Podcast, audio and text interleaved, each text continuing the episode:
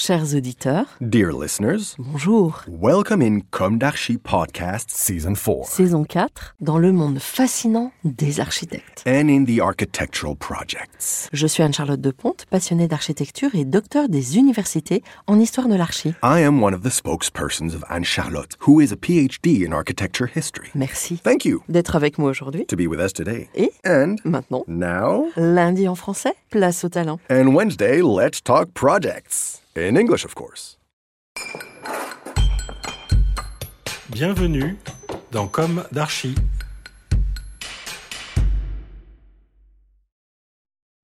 Hello everyone. Hello Camille Cancard et Patrick Dandelot. Hello. Thank Hi. you. Thank you for being with us today. You are architect and founders of Asphalt Architecture. In two or three sentences, could you introduce us to your architectural practice? Patrick? Yes, so Asphalt is an architecture and urbanism practice based in Paris, founded in 2015 by four partners. For us, each project begins with a deep immersion into the context. We are deeply interested in traditional construction techniques, local materials, and virtuous construction techniques. We are now making, um, working on architectural projects, housing, offices, public buildings, but also on urban projects. So, Camille, now can you tell us about your project of Noisy near Paris? Or something else about your. Uh, Uh, yes, no, we thought it might be interesting to talk about this Yeah. project that uh, actually took place before we officially created Asphalt, uh, but it's kind of the beginning of uh, everything. It started in uh, 2014, a few months after our diploma, uh, when one of our former professors called us uh, back because uh, he was in contact with the neighborhood association from uh, Noisy-le-Grand, which is a city in the suburbs of Paris. Um, the association was trying to fight against a 1,500 dwellings urban project that was supposed to get them evicted and take down all the existing houses. Uh, to give a little context about this uh, area, it's uh, at that time uh, 30 acres lots with uh, something like 50 houses. So uh, very low density, a lot of narrow properties that date back to an agricultural use of the land, big gardens, a lot of fruit trees, and a very vivid neighborhood spirit. So we can see how the area is strategic for its situation in relation to Paris, uh, less than one hour away in public transportation, um, and considering the lack of homes around Paris. They had already been fighting for many years before uh, when we met them. And what's interesting is that throughout the years, since they had created the association, they had actually trained themselves. They were really interested in learning the tools, the vocabulary. They had gone to conferences about architecture, about urban planning, so that they could feel more legitimate in fighting for their cause.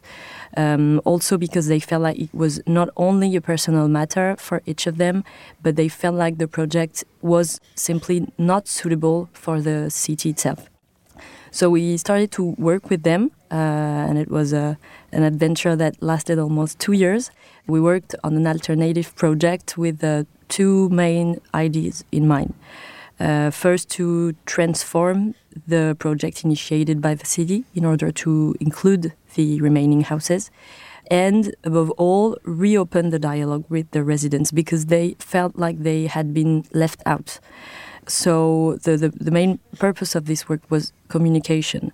And even though we thought the encounters would be full of, uh, of anger, of uh, opposition and resentment, actually, all of the residents were very aware of the issue that the densification was inevitable.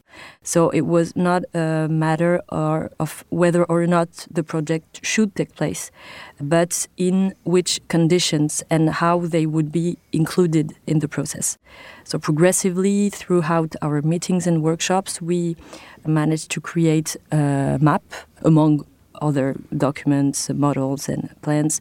But this map was illustrating which parts of their properties they were willing to seize other parts where they wanted to expand if possible, in which areas it was not a problem to build higher, to sum up, to find together the conditions in which the project was possible. And in a way, it became a strategic document for the city because um, at that time the project had been stopped for almost 10 years, and we were giving them, in a way, the tools to make it happen again. So at the end of this work, we made a presentation of the conclusions of our work and our alternative proposal to the city council and the architect and urban planner. And they actually listened to us, but I'm not sure there would have been a real impact if it wasn't for the annulment um, of the the mayor's election uh, that had been in charge for almost 20 years for administrative reasons. Um, and soon the project became one of the main subjects of the campaign, and every candidate promised uh, that they would be on the resident side if they were elected.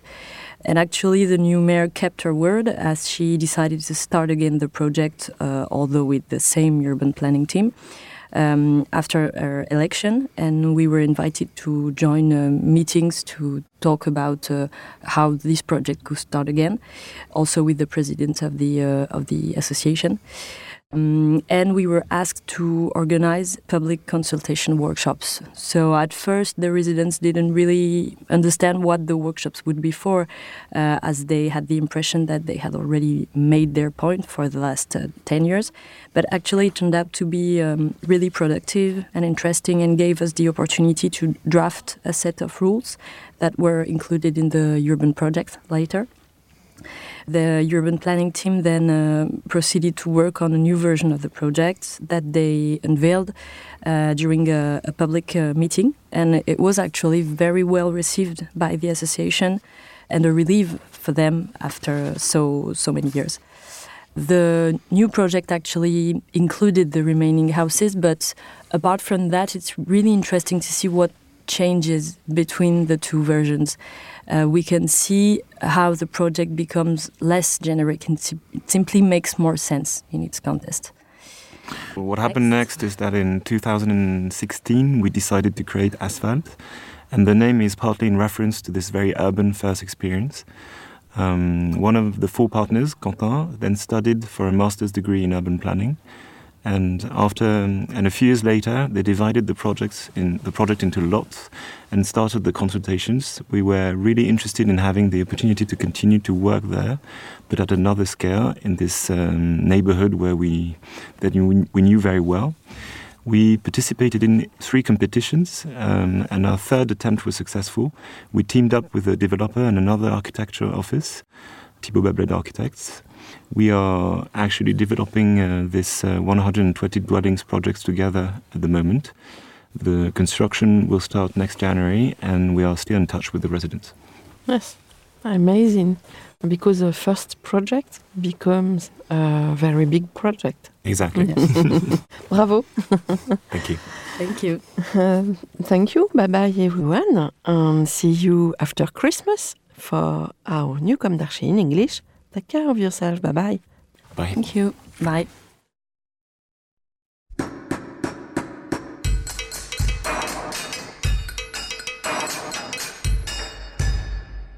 Thank you for listening. Thanks to Julien Rebours, sound engineer, who is collaborating with us today. Don't forget to tune in to our previews on Instagram at Comme d'Archi Podcast. If you enjoy this podcast, don't hesitate to promote it by giving it five stars and a little comment on Apple Podcast or on your favorite podcast platform. And above all, subscribe to listen to all of our episodes for free. See you soon, and until then, take care of yourself. Imagine the softest sheets you've ever felt. Now imagine them getting even softer over time. That's what you'll feel with Boll and Branch's organic cotton sheets. In a recent customer survey, 96% replied that Bowl and Branch sheets get softer with every wash. Start getting your best night's sleep in these sheets that get softer and softer for years to come. Try their sheets with a 30-night guarantee. Plus, get 15% off your first order at bollandbranch.com. Code BUTTERY. Exclusions apply. See site for details.